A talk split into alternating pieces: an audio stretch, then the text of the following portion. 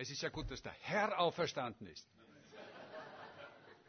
Der Herr ist auferstanden. Und wie heißt die Antwort darauf? Er ist wahrhaftig auferstanden. Sagen wir es noch einmal. Es ist die wichtigste Botschaft überhaupt, die wir haben. Der Herr ist auferstanden. Ja. Und ich möchte uns heute mit dieser Botschaft äh, hineinführen. Ich möchte, dass uns diese Osterbotschaft wieder ganz neu wird. Die Bedeutung, die, Bedeut die besondere Bedeutung des Ostergeschehens. Und ich möchte dazu aus dem Johannesevangelium, aus dem 20. Kapitel, einen Abschnitt lesen. Er ist etwas länger, aber ich denke, es ist gut, dass wir uns einfach hineinfinden, auch was da geschehen ist damals in diesen Tagen. Kapitel 20 im Johannesevangelium und ich lese von Kapitel, äh, ich lese von Vers 1 bis Vers 18. Und wenn ihr eine Bibel habt, Johannes Kapitel 20, Vers 1 bis 18. Am ersten Tag der Woche kam Maria von Magdala in der Frühe, als es noch dunkel war, zum Grab und sah, dass der Stein vom Grab weggenommen war. Da lief sie schnell zu Simon Petrus und zu den anderen Jüngern, Jesus, zu dem anderen Jünger, den Jesus lieb hatte, und sagte zu ihnen, Sie haben den Herrn weggenommen aus dem Grab, und wir wissen nicht, wo sie ihn hingelegt haben. Da gingen Petrus und der andere Jünger hinaus und kamen zum Grab. Die beiden liefen miteinander los, doch der andere Jünger lief voraus, schneller als Petrus und kam zuerst zum Grab, schaute hinein und sah die Leinenbinden liegen, er ging aber nicht hinein. Da kam Simon Petrus ihm nach und ging in das Grab hinein und sah die Binden liegen, aber das Tuch, das Jesus um den Kopf gehabt hatte, nicht bei den Binden, sondern zusammengewickelt an einer Stelle für sich. Da ging auch der andere Jünger hinein, der zuerst zum Grab gekommen war und sah und glaubte. Denn sie verstanden das Schriftwort noch nicht, dass er von den Toten auferstehen müsste. Da gingen die Jünger wieder heim. Maria aber stand draußen vor dem Grab und weinte. Und während sie weinte, schaute sie in das Grab und sah zwei Engel in weißen Gewändern sitzen, den einen da, wo der Kopf, den anderen dort, wo die Füße des Leichnams Jesu gelegen hatten. Diese fragten sie, warum weinst du? Sie antwortete ihnen, sie haben meinen Herrn weggenommen, und ich weiß nicht, wo sie ihn hingelegt haben. Und als sie das gesagt hatte, wandte sie sich um und sah Jesus stehen und wusste nicht, dass es Jesus war. Da sagte Jesus zu ihr, Warum weinst du? Wen suchst du? Sie meinte, es wäre der Gärtner und sagte zu ihm, Herr, hast du ihn weggetragen, so sage mir, wo du ihn hingelegt hast, dann will ich ihn holen. Da sagte Jesus zu ihr, Maria. Sie wandte sich um und sagte zu ihm auf Hebräisch Rabuni, das heißt Meister. Da sagte Jesus zu ihr, berühre mich nicht, denn ich bin noch nicht zum Vater aufgefahren. Geh aber zu meinen Brüdern und sage ihnen, ich fahre auf zu meinem Vater und zu eurem Vater, zu meinem Gott und zu eurem Gott. Maria von Magdala ging und verkündete den Jüngern, ich habe den Herrn gesehen und das hat er zu mir gesagt. Vater, und wir bitten dich jetzt, dass du durch deinen Geist uns diese Botschaft, diese wichtige Botschaft von Ostern wieder ganz neu auch öffnest. Und dass sie auch uns bewegt und dass sie uns verändert, dass wir wieder einen neuen Blick bekommen für das, was damals geschehen ist. Wir bitten dich darum, Herr, in deinem Namen. Amen. Ich weiß nicht, ob euch die Fernsehsendung, die Kinderfernsehsendung Sesamstraße ein Begriff ist. Ich weiß nicht einmal, ob es diese Sendung noch gibt. Gibt es diese Sendung noch? Ja, gibt sie noch? Ja, also die, die mit Kindern zu tun haben, werden das wissen. Vor einiger Zeit starb einer der Hauptdarsteller und nun standen die Produzenten vor dem Problem, wie sie es den Kindern in der Fernsehsendung klar machen müssten, wie sie ihnen sagen sollten, dass dieser Mann nicht mehr lebt. Äh, Kinderpsychologen rieten davon ab, dass sie sagen sollten, Mr. Hooper, das war sein Name, Mr. Hooper war krank und deshalb ist er gestorben. Denn sie sagten, Kinder werden auch krank und sie könnten sonst Angst haben, dass sie auch an jeder Krankheit sterben müssten. Die Psychologen rieten sie aber auch, rieten ihnen auch ab zu sagen, Mr. Hooper war alt und ist deshalb gestorben. Äh, denn dann könnten die Kinder auf die Idee kommen, meine Eltern sind vielleicht auch alt und sie werden auch bald sterben. Man wollte auch keinen irgendwie religiösen Touch dazu geben, also sagen, Mr. Hooper ist gestorben und er ist jetzt im Himmel. Also entschied man sich für eine andere Lösung. Man sagte, Mr. Hooper ist gegangen und kommt nicht wieder. Und man nahm die Figur des großen Vogels, die diese Sendung kennen, wissen vielleicht, wie dieser Vogel ist, dieser Bibo, der in der Sendung dann sagte, ich habe ein Bild gemalt für Mr. Hooper und ich kann nicht darauf warten, ihm dieses Bild zu zeigen. Und ein anderer sagte, aber Bibo, äh, wir sagten doch schon, dass Mr. Hooper gestorben ist. Oh ja, das habe ich vergessen, sagte der Vogel. Das habe ich vergessen. Ja, dann werde ich ihm das Bild zeigen, wenn er wiederkommt. Aber Bibo, wir haben ja gesagt, er kommt nicht wieder. Und dann sagte dieser Vogel ganz unschuldig, warum kommt er nicht wieder? Worauf einer der Akteure antwortete, Bibo, wer gestorben ist, kommt nie wieder. Wer gestorben ist, kommt nie wieder. Und damit sind wir eigentlich bei unserem heutigen Thema. Nie wieder, das ist so ein hartes Wort. Nie wieder bedeutet unwiderruflich, unumkehrbar, etwas, das nicht wieder gut zu machen ist, etwas, das endgültig ist, finitum, aus. So fühlte und dachte wahrscheinlich auch diese Frau, als sie damals an jenem Ostermorgen sehr zeitlich zum Grab ging, hinauf auf den Hügel vor der Stadt, in der man zwei Tage zuvor den Leichnam von Jesu gelegt hatte. Die Ostergeschichte ist wohl die an Dramatik reichste, das, die reichste Botschaft überhaupt der ganzen Bibel. Und sie ist für uns Gläubige auch die allerwichtigste Botschaft, das allerwichtigste Ereignis überhaupt in der Bibel. Und dieses Ostergeschehen ist wie ein Drama. Ein Drama in drei Akten. Und beginnend mit dem ersten Akt, den Karfreitag. Und ich möchte mit euch heute durch diese drei Akte hindurchgehen, um einfach zu zeigen, welche Bedeutung Ostern für uns hat. Dieser erste Akt dieser erste Akt des Ostergeschehens, des Osterdramas, beginnt mit dem Karfreitag. Aber auch hier dieser Text beginnt noch damit, denn in Vers 1 heißt es, am ersten Tag der Woche in der Frühe, als es noch dunkel war. Und damit war nicht nur die Dunkelheit vor Anbruch des Tages gemeint, sondern auch die Dunkelheit im Herzen der Maria. Übrigens nicht Maria, die Mutter des Herrn, nicht die Mutter Jesu. Auch nicht Maria von Bethanien, die Schwester des Lazarus, den ja Jesus auch von den Toten auferweckt hatte, sondern Maria aus diesem kleinen Dorf Magdala. Und deshalb nannte man sie auch oder nennt man sie auch Maria Magdalena. Aus dem Markus-Evangelium wissen wir, dass Jesus aus dieser Frau sieben Dämonen, sieben böse Geister ausgetrieben hat. Was auch immer das war, wir denken dann oft dann sofort an, ja, vielleicht wie dieser Gareseder, der da in Ketten gebunden war. Aber das war sicher nicht bei ihr so. Aber es war eine Besessenheit. Es war irgendeine Last. Es war irgendeine Bindung. Es waren irgendwelche Fesseln, die sie hatte. Und in einer Begegnung mit Jesus wurde sie frei. Jesus hatte sie befreit. Und von dem Augenblick an, von diesem Moment an wurde ihr Leben ein anderes. Jesus hatte, so können wir sagen, Licht in ihr Leben gebracht.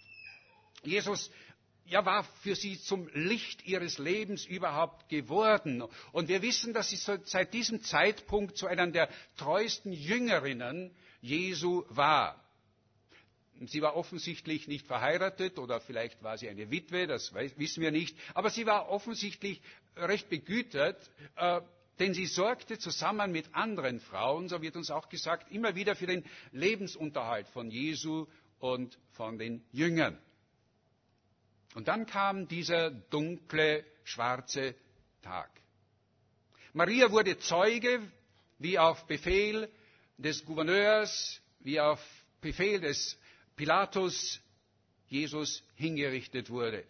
Sie sah, wie man grobe Eisennägel in die Hände ihres geliebten Herrn schlug und wie er ans Kreuz ging und wie er dort unter grauenvollen und unvorstellbaren Schmerzen litt und starb.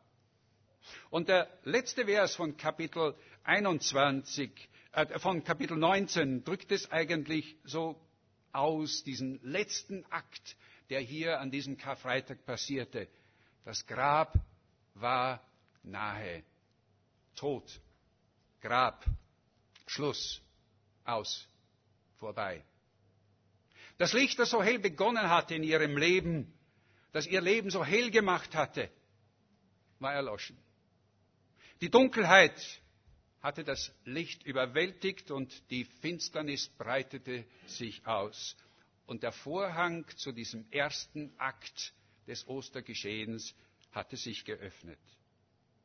Alles, was von Jesus blieb, war sein Grab. Und während sich die anderen Jünger in ein Zimmer einschlossen und sich wahrscheinlich gegenseitig erinnerten an all die Wunder, die sie mit Jesus erlebt hatten, wie er mit fünf Broten und drei Fischen 5000 Menschen gespeist hatte. Oder wie sie auf dem, mit einem Boot über den See Genezareth fuhren und wie Jesus mit einem Wort den Sturm stillte. Oder vielleicht sprachen sie auch davon, dass sie nur wenige Tage davor mit ihm noch das Brot gebrochen hatten, an einem Tisch gesessen waren. Sie lebten in der Vergangenheit.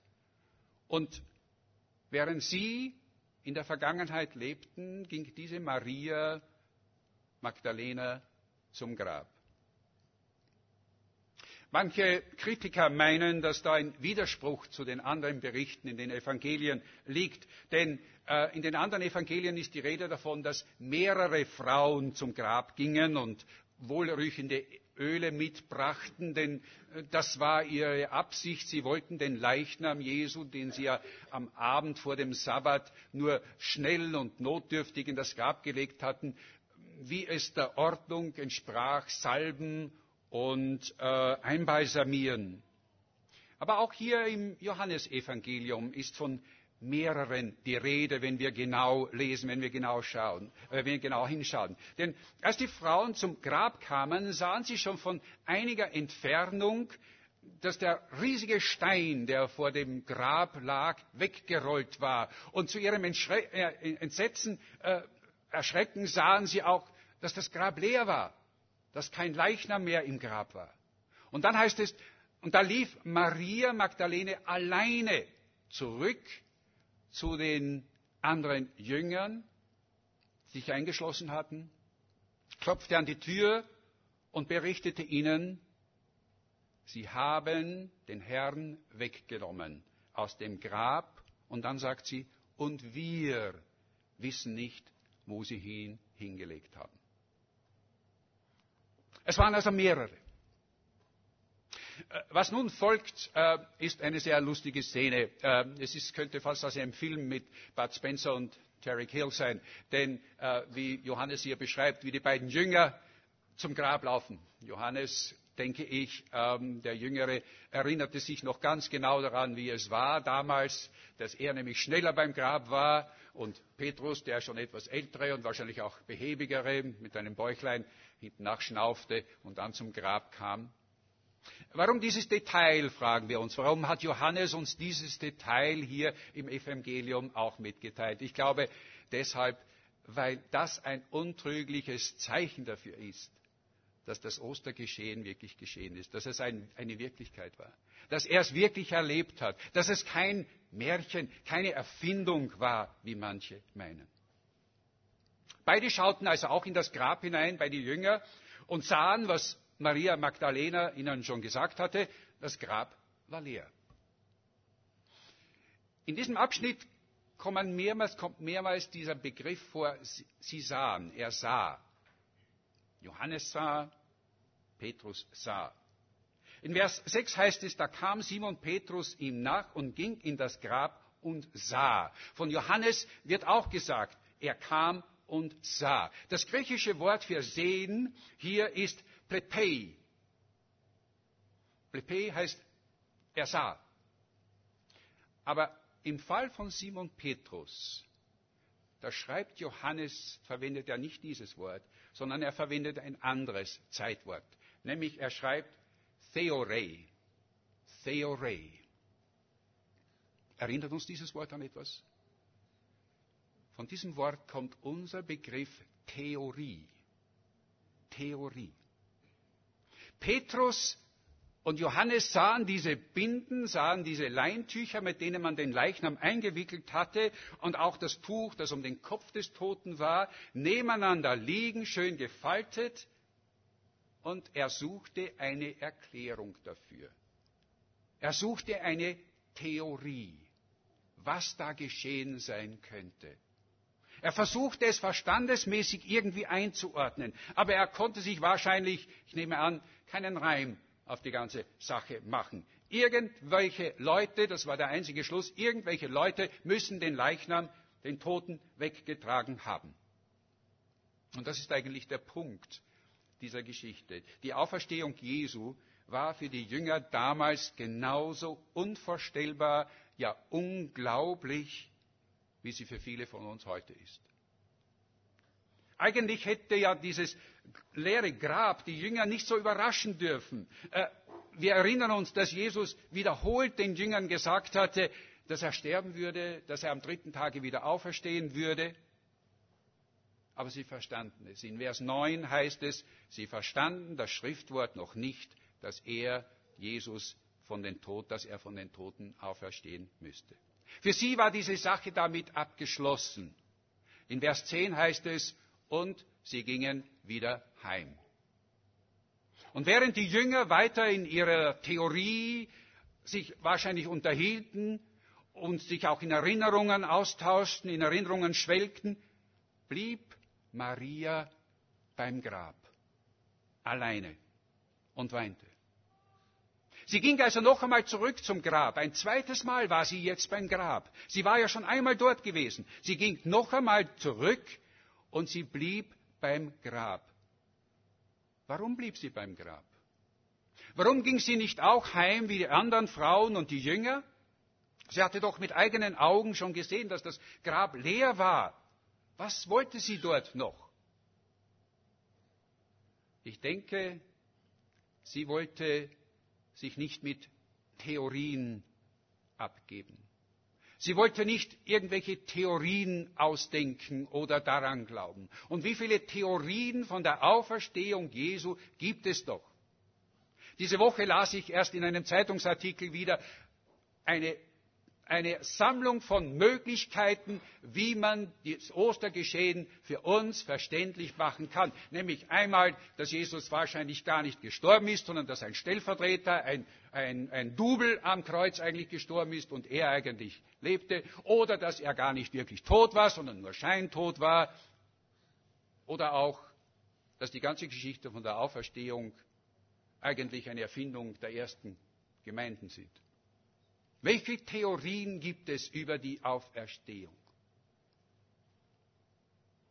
Maria Magdalena wollte sich nicht mit solchen Dingen zufrieden geben. Sie suchte. Sie suchte den Herrn. Sie wusste auch nichts. Sie wusste auch nicht, dass er lebte. Sie dachte auch, er wäre gestorben. Aber immerhin, sie suchte ihn. Sie konnte es nicht sie konnte es nicht begreifen, dass hier sie nicht einmal mehr diesen Leichnam finden konnte. Und sie suchte. Und das Wunderbare ist, dass ihre Suche auf ganz wundersame Weise belohnt wurde. In der Bibel heißt es, wer suchet, der findet. Und Gott sagt im Alten Testament, wer mich wirklich von ganzem Herzen sucht, der wird mich finden. Und das tat, das tat Maria Magdalena. Die Jünger beschäftigten sich weiterhin mit Geschichten, schöne Geschichten.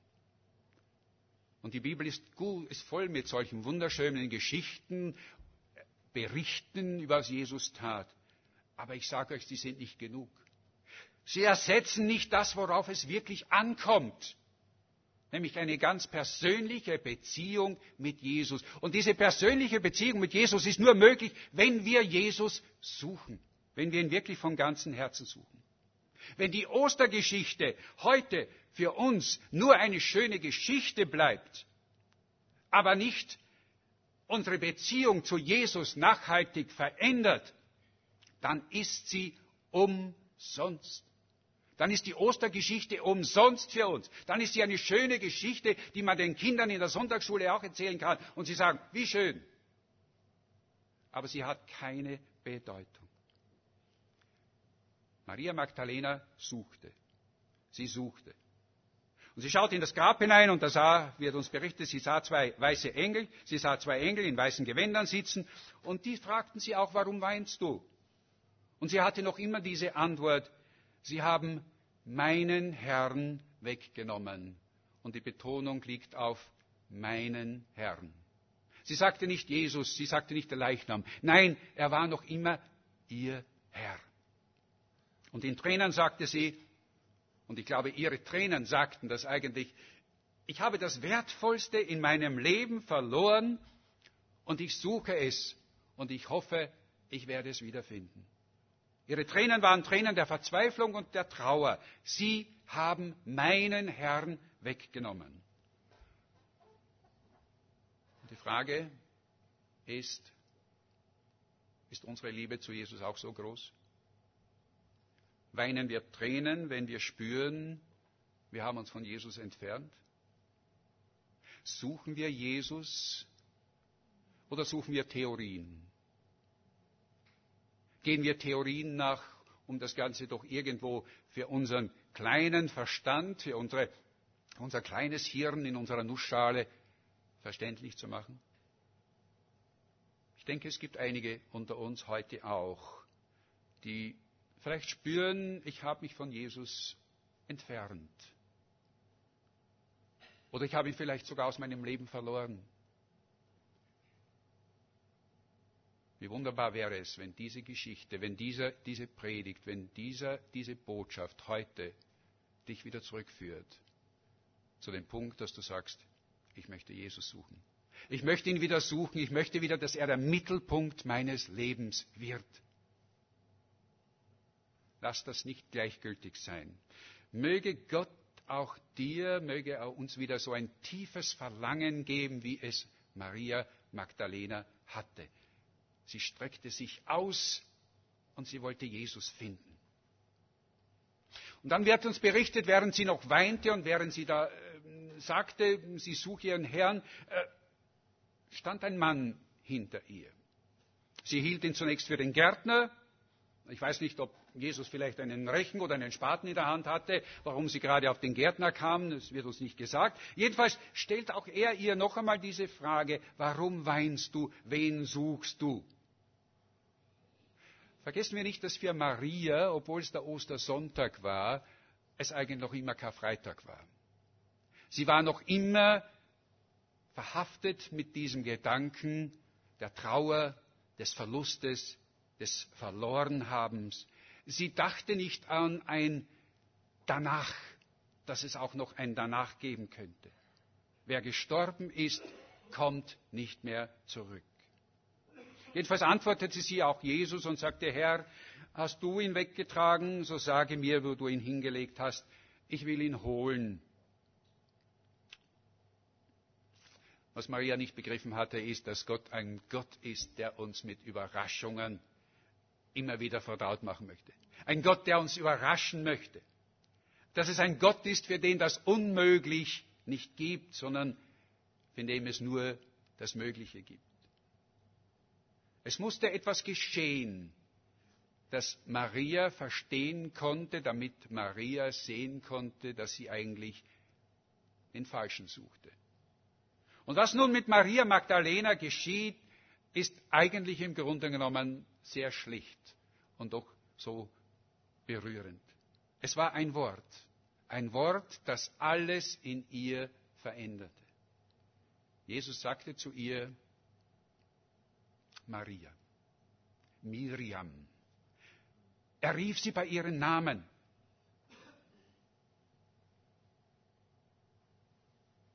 Meine Schafe hören meine Stimme.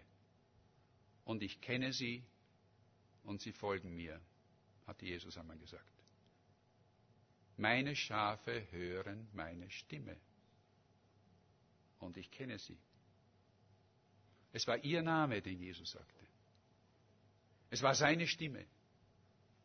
Es war ihr Herr, ihr Heiland, ihr Retter. Und in diesem Augenblick wich die Finsternis aus ihrem Leben und ein zweiter Vorhang öffnete sich.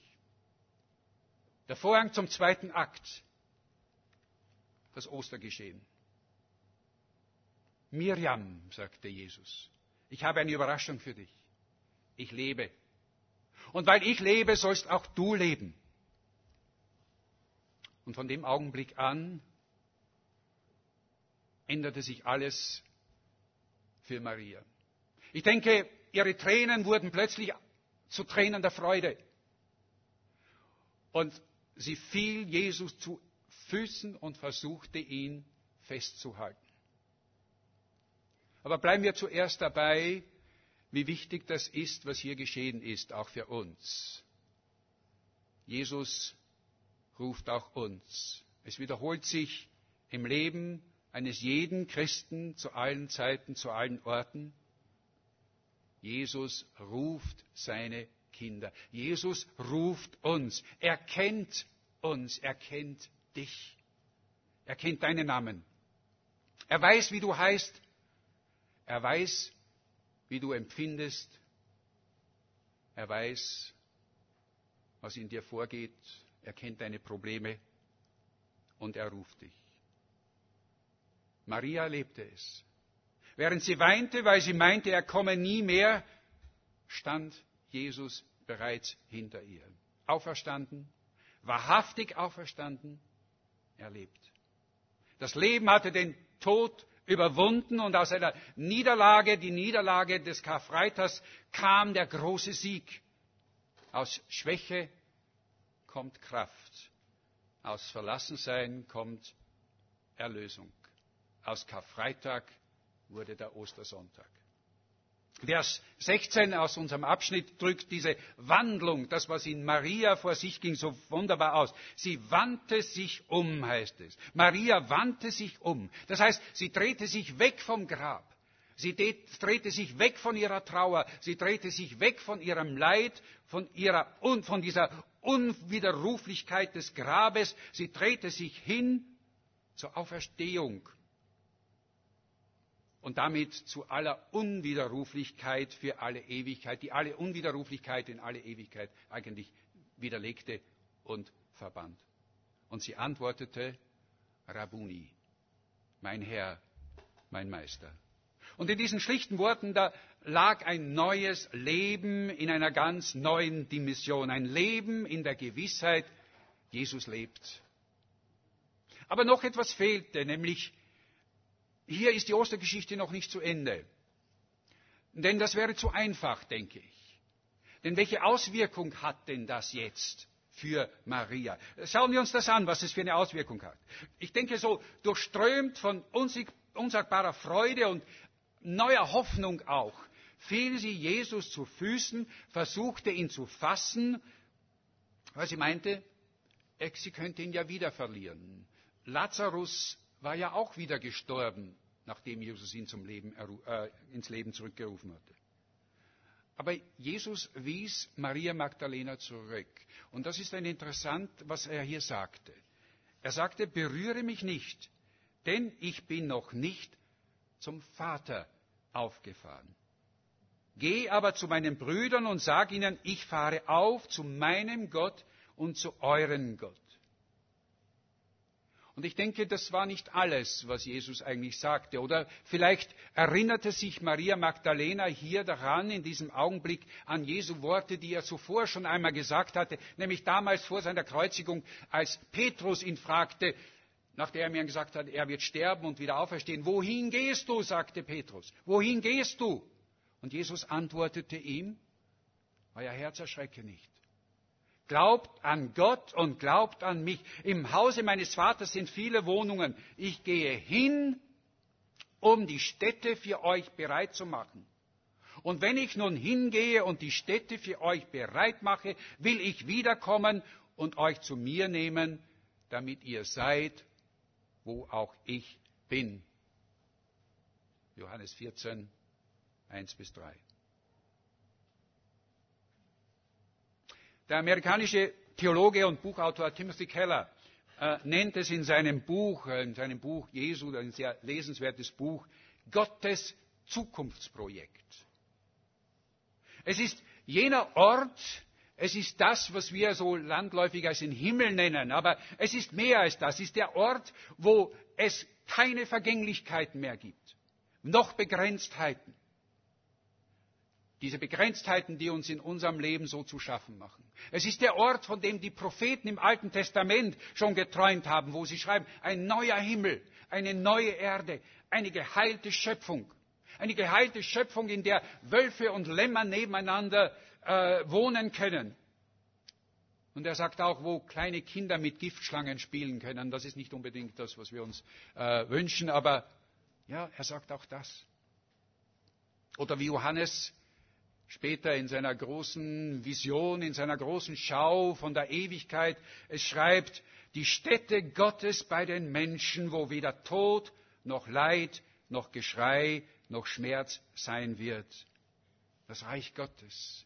Jesus ging nach seiner Auferstehung, um dieses Reich vorzubereiten. Gottes Shalom, Gottes Friede, diese vollständige Heilung alles dessen, was unvollkommen ist auf dieser Schöpfung, in dieser Schöpfung und auch in unserem Leben.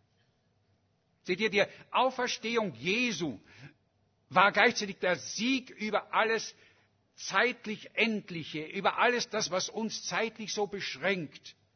Und es öffnete ein Tor in die Ewigkeit auch für uns. Nun werden wir sagen, naja, das ist wieder so eine Ausrede für die wenn man den Leuten gibt, die ähm, keine Hoffnung mehr in dieser Welt haben, dann sagt man, hoffe auf den Himmel. Nein, das ist es nicht. Das ist es nicht. Es ist keine billige Ausrede, es ist nicht kein billiger Trost, den wir hier sagen. Es ist eine Realität. Es ist eine Realität, es ist wirklich. Und wenn dieses Projekt Gottes auch für uns noch in der Zukunft liegt, weil wir es noch nicht erleben, weil wir im Grunde genommen noch immer eigentlich in Karfreitag leben, ist es doch eine Realität, die auch heute schon unser Leben von Grund auf verändern kann. Und darüber möchte ich noch kurz reden. Wir leben zwar noch immer, so könnten wir sagen, im Karfreitag, noch gibt es Tränen, noch gibt es Schmerz, noch gibt es Tod, aber wir wissen, es gibt eine Auferstehung und eine Ewigkeit im Reich Gottes. Die Frage ist nur, wie sehr bestimmt diese Wahrheit wirklich unser Leben? Warum ist es zum Beispiel so schwer für uns, durch Leiden zu gehen? Oder mit einer Krankheit oder mit einer Behinderung zu leben? Warum fällt uns noch immer der Gedanke an unseren eigenen Tod oder den Tod eines lieben Menschen so schwer? Ist es vielleicht, weil wir im Grunde genommen noch immer denken, dass diese gefallene, kaputte Welt die einzige ist, die wir je haben werden? Und weil wir immer so in diesem negativen Nie wieder gefangen sind? Aber wenn wir wirklich glauben, wenn wir wirklich glauben, dass Jesus auferstanden ist und dass er hingegangen ist, um für uns eine Stätte in der Ewigkeit zu bereiten, dann ist unsere Zukunft doch viel schöner und viel gewisser, als es überhaupt möglich ist. Bei meiner Vorbereitung zu dieser Predigt musste ich dabei an Joni Erickson Tada denken diese Frau, die viele von euch sicher aus den Büchern kennen, äh, diese Frau, die seit ihrem Unfall mit jungen Jahren, sie war 17 Jahre alt, von Hals ab, abwärts gelähmt ist. In einem ihrer Bücher beschreibt sie eine Begebenheit, wie sie in einem Gottesdienst war und alle sich niederknieten zum Gebet nur sie konnte sich nicht niederknien, weil sie saß ja in ihrem Rollstuhl. Und sie schreibt, ich musste weinen. Nicht aus Selbstmitleid, sondern weil der Anblick dieser Hunderte von Menschen, die vor Gott auf den Knien lagen, so schön war, wie ein Blickbild des Himmels. Und dann schreibt sie, und dann kam mir ein anderer Gedanke. Als ich dort saß, erinnerte ich mich, dass ich im Himmel frei sein werde, zu springen, zu tanzen, zu treten oder Aerobik zu machen. Wenn möglich, werde ich irgendwann, bevor die Gäste beim Hochzeitsmahl des Lammes zu Tisch gebeten werden, mit meinen auferstandenen Beinen auf dankbare, verherrlichte Knie gehen und mich still für einen Augenblick zu den Füßen Jesu knien. Und etwas weiter schreibt sie, ich mit meinen verkrümmten, gekrümmten Fingern, zurückgebliebenen Muskeln, knorrigen Knien und von den Schultern abwärts ohne jedes Gefühl, werde eines Tages einen neuen, leichten, strahlenden und in Gerechtigkeit gekleideten Körper haben, voller Kraft und unfassbar. Können Sie sich, und sie stellt diese Frage, können Sie sich vorstellen, welche Hoffnung das einem Menschen wie mir mit einer Wirbelsäulenverletzung gibt?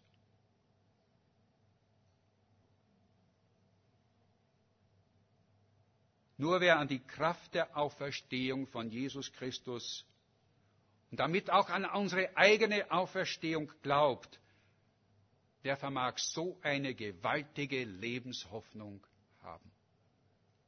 Und ich muss sagen, je älter ich werde und ja, werde auch gebrechlicher, umso mehr wird diese Botschaft für mich so wichtig. Und deshalb war die Vorbereitung für diese Botschaft für mich so unglaublich wichtig. Vielleicht, wenn man jung ist, denkt man noch nicht unbedingt an die Ewigkeit. Ich kann mich erinnern an eine Predigt, die ich als junger Bursche mal hörte, als der Prediger sagte, ähm, ihr werdet alle sterben und, den, und dann ist die Entscheidung, ob ihr in den Himmel kommt oder in die Hölle. Und er sagt, und ich dachte mir, na eigentlich ich, noch nicht so bald. Und er sagte, aber das kann sofort sein, wenn ihr hier bei der, bei der Tür hinausgeht, könnt ihr draußen von einem Auto überfahren werden. Und ich dachte mir, ja, die Botschaft dieser Predigt oder die ist eigentlich die, sei vorsichtig, wenn du die Straße überquerst. Aber je älter wir werden, umso näher kommen wir diesem Ziel. Und je gebrechlicher und je mehr auf uns eigentlich zukommt an Lasten, umso mehr wird diese Realität so wichtig für uns. Jesus ist auferstanden. Er ist wahrhaftig auferstanden. Ein Pastor in England, und damit komme ich zum Schluss, ein Pastor in England litt an Kehlkopfkrebs, an dem er dann auch starb. Am letzten Ostersonntag vor seinem Tod konnte er nicht mehr sprechen. Und so schrieb er auf einen Zettel, den er dann seinen Sohn gab, folgende Worte. Wie tragisch, am Morgen des Ostersonntags nicht laut rufen zu können, der Herr ist auferstanden.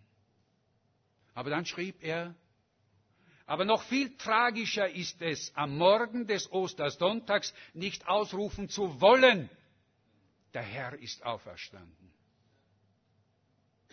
Und die Frage heute Morgen für dich ist, kannst du wirklich aus voller Überzeugung ausrufen, der Herr ist auferstanden? Unsere Hoffnung auf die Ewigkeit ist kein Wunschdenken, sondern sie ist gefestigt in einer Verheißung, die er uns gegeben hat.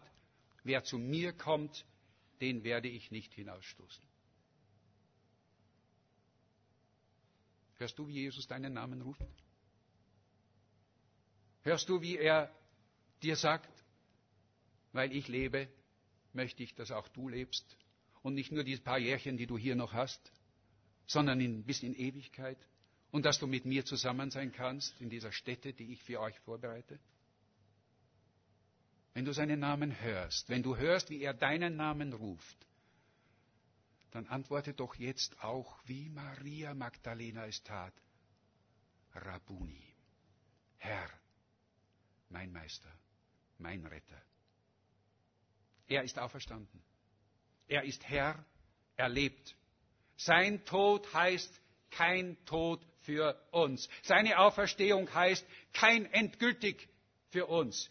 Kein endgültig für uns heißt, die Ewigkeit ist eine unwiderrufliche Realität. Amen. Amen. Lasst uns noch einmal dieses Lied singen. Er ist Herr, er ist Herr und er ist auferstanden. Und alle Knie werden sich einmal beugen müssen vor ihm. Amen.